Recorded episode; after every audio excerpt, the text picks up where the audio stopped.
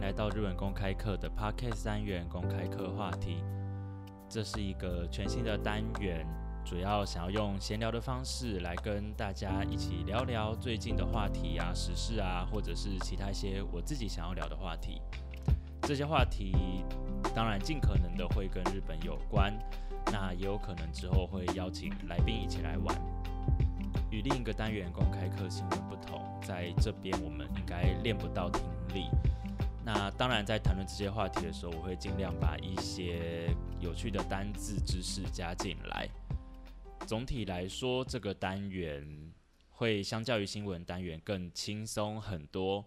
那当然也希望透过这些话题，让大家一起了解、一起探讨日本比较文化面啊，或者是社会面的东西。当然，这些才是我们学语言的乐趣嘛，就不会是只有 focus 在这个语言上。今天我们就从在台湾闹得沸沸扬扬的 Me Too 运动开始说起吧。那在台湾最近这一波的 Me Too 运动，就是以主持人为首，有一大批政治圈的工作者被爆出来有性骚扰别人的记录。那这个性骚扰呢，当然不只存在于政治圈，也不只存在于台湾，在各个国家都有。那日本其实今年这个话题也闹得很大啦，不太确定大家有没有跟到。在日本的 Me Too 运动呢，是源自于今年的三月，BBC 有对于杰尼斯艺人，日本的杰尼斯艺人有做一个访谈节目。那在这个节目上呢，杰尼斯的男性艺人说出了之前曾经被杰尼斯的社长喜多川这位大佬有被性侵的记录。那这个还不是只有一个人，对，是非常多人啊。这里补充一个单子，艺人 g a y n o j i 艺人。那这件事情呢，也不是今年才被爆出来。其实杰尼斯他培育了非常非常多很厉害的偶像团体，非常非常多的艺人，但是呢，这个丑闻却是从很久很久以前，甚至在我们出生以前就有被爆出来的。那这个最早最早呢，是在一九八八年的时候，有一位杰尼斯的艺人叫北宫次，他发表了一本自传。那这自传呢，就是在讲。他在杰尼斯事务所里面被性骚扰、被性侵害的记录，那这是第一枪啦。这个呢，这本书卖出来就出版以后啊，有一瞬间导致杰尼斯的股价大幅的下滑。这件事情我真的是查了资料才知道的，这毕竟是我出生前的事情。那当时呢，因为只有这本书嘛，他没有任何的直接证据去证明说喜多川就是杰尼斯的社长真的有性侵害他人的这个记录。那媒体也因为怕得罪这家最强的艺人公司嘛，那所以媒体也不敢大力的报道这件事情。那这件事情到后面就不了了之。之后呢，一九九九年的时候，周刊文春。报道说，杰尼斯有一些未成年的练习生也是遭到了性侵。那哦，性侵，say 卡改，性侵就是性侵害啊，就是 say 卡改。好，那周刊文春是非常有名，嗯，也算臭名昭彰啦。对，就是一个非常非常爱爆料的，非常爱跟拍啊的一个杂志。对，就是有点类似以前的一周刊之类的。对，有许多的爆料都是周刊文春开始的。那一九九九年，周刊文春报道了这件杰尼斯有练习生遭性侵的事情以后呢，杰尼斯的公司他们就提提告他们伤害名誉，那要求要赔偿损失。这件事情呢，就一路上了法院。那在二零零二年的时候，到了东京地方法院的一审。那一审判决呢，认为说啊，这个文春的报道啊，只有少年们的证言，所以这件事情可信度不高，也没有办法证实真的有性骚扰这个事情的发生。但是呢，到了二零零三年，上诉到了二审高等法院，法院这边就采信了少年的少年他们的证词，就承认说喜多川他确实有性骚扰这件事情。到了二零零四年的最高法最高法院的到二零零四年的最高法院，三审也认同二审的看法，所以整件事情就结束了。那这边其实就有点像是法院认证的。性骚扰，对，还没有到性，没有被认证到性侵害，对，但是这是法院认证的性骚扰事件。那这件事情就是也是造成杰尼斯一波声望下跌嘛，这也不是第一次了。那现在呢，又爆出了一波，这这一波是以一位巴西裔的日本艺人冈本为首。他说出呢，以前呢，在小时候，呃，少年国中十五，大概十五岁左右的时候呢，被喜多川这个社长性侵过十五到二十次。呃，插播一下，喜多川这个人，他前阵子因为生病已经过世了，好像是二零一九吧，我有点不太确定实际的数字。对，所以现在就是一个死无对证的状态。那杰尼斯现在当然也是以他的以其他的继承人去经营嘛。那这杰尼斯也承诺说，对于这件事情会专案处理。好，事情的梗概大概是这样子。那杰尼斯那位喜多川呢，就也不是第一次被这样说了。那当然，我们这件事情因为也才刚发生不久嘛，就是三月才开始爆出来的。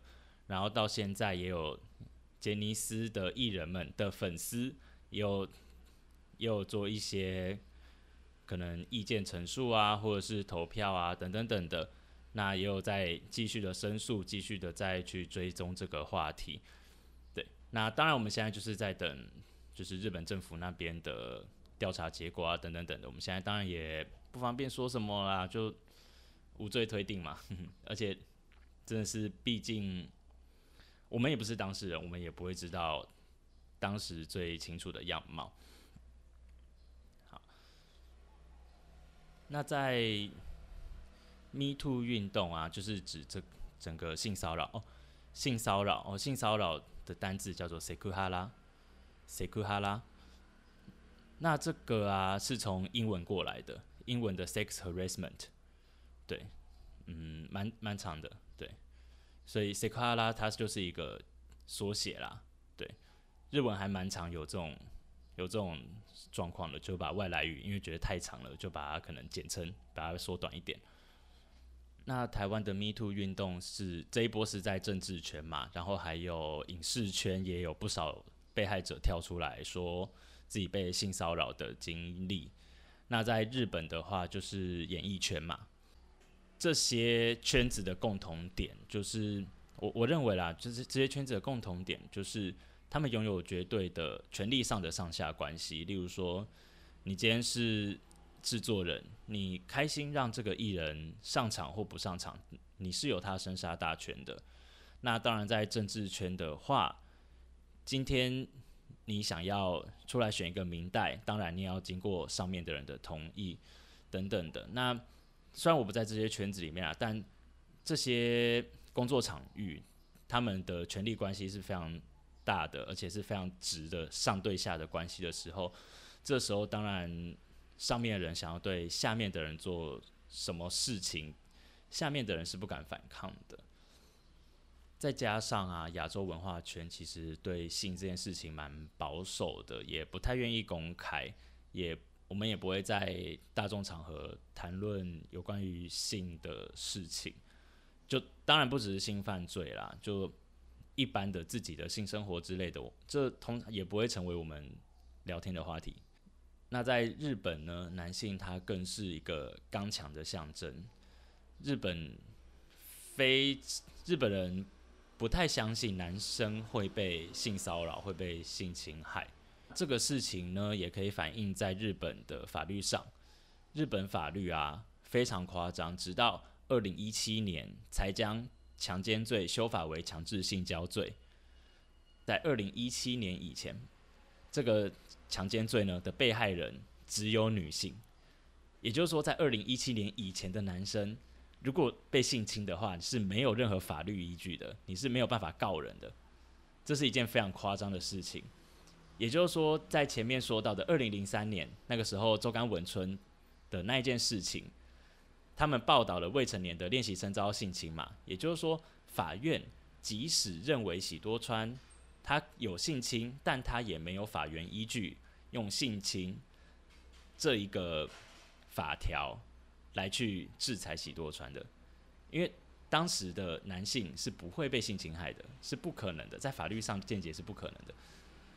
也就是因为这个社会氛围呢，导致于被性侵的男生是更不敢说出来的，因为我们觉得男性不可能会被性侵，然后被性侵是一件很肮脏的事情，然后对性非常保守嘛。也就是说，这些沉默会让犯罪行为变本加厉。那我我我是有想到有另一个，嗯，也有点类似的例子啊，就例如说可能是被诈骗的话。被诈骗是不是也不太敢说出来？感觉说出来好像会被人认为自己很笨、很智障。诈骗这个单字，它的日文叫 “sagi”，就是写成汉字是诈欺，还蛮好记的。我自己也有差点被骗过啦，没有真的被骗钱。说出来是真的有点小羞耻，就是呃，大学的时候就是偷看日本的一些。成人片的网站，对，那当然它上面都会写免费嘛，无料，免费。这些网站就看看看看看，然后看到后面的时候，哎，他突然发一封 email 给我，然后说，哦，你这个其实是要付费的哦，如果你，对对对对，然后请你在几月几号以前把多少钱，要一百两百万日币吧，汇到这个户头，巴拉巴拉巴拉巴拉，而且。他会还蛮像的，他一开始会先说：“哦，如果如果你认为这是我们这边的资讯错误的话，那就麻烦再回信这样子。”我那时候就用我初学的日文写了一封 email 过去给那个网站，就写说：“哦，我并没有点到你们的付费方案啊，等等等的，这是系统错误啊，等等等等等等等等。”这是第一封信。之后过没多久，那个诈骗集团又回信过来嘛，而且我还记得很清楚，那时候我在上大二的必修课吧。我 我上上课不上课，在那边回信。然后那诈骗集团寄来第二封信，就说：“哦，那如果这样的话，就是我们这边查是正确的。那如果你……”不会这些钱钱钱钱钱进来的话，那我们会公布你的姓名、地址等等等，然后你浏览网站的记录啊，等等等等等等等等等的。对，因为那是 A 片网站嘛。我在想，可能是日本人虽然大家都会看 A 片，说绝大部分的人都会看 A 片，但是被公开自己看了哪些 A 片这件事情，的确是挺让人觉得羞耻的。在当时，我当然就觉得很紧张，然后我又可能花了三分钟吧，冷静下来，我就想说，不对啊，我人在台湾呢，你要公布我住，你要公布我住哪里？你屁啦！你最好知道我住哪。我就想想，干不对，这是诈骗，这是诈骗，这这一定是诈骗。对他们就只是想要我把钱汇过去，然后他们其实也没有我的资料，嗯，所以我最后就不理他，就这样子结束。啊险些被诈骗两百万日元故事，对啊，所以我也是第一次，我应该没有跟任何朋友说过这个故事，对，应该没有任何人知道，对，但当然也是讲出来，就是跟大家提醒说，哎，也有可能大家自己看成人片的时候自己注意一下，就是不要去看那些来路不明的网站的，对，那这件事情，当然这这非常非常小啦，这就只有钱的问题嘛。这种非常非常小的事情也不足挂齿，但是对于被性骚扰、被性侵害的那些人而言，绝对这个痛苦绝对是比我当时还要再痛苦，不知道几百几千倍的。那我也会觉得说，能勇敢的把这些事情说出来的人，真的是非常勇敢、非常厉害。而在这里，我也不认为不说的人他们没有勇气。我也不觉得不说是一件不好的事情。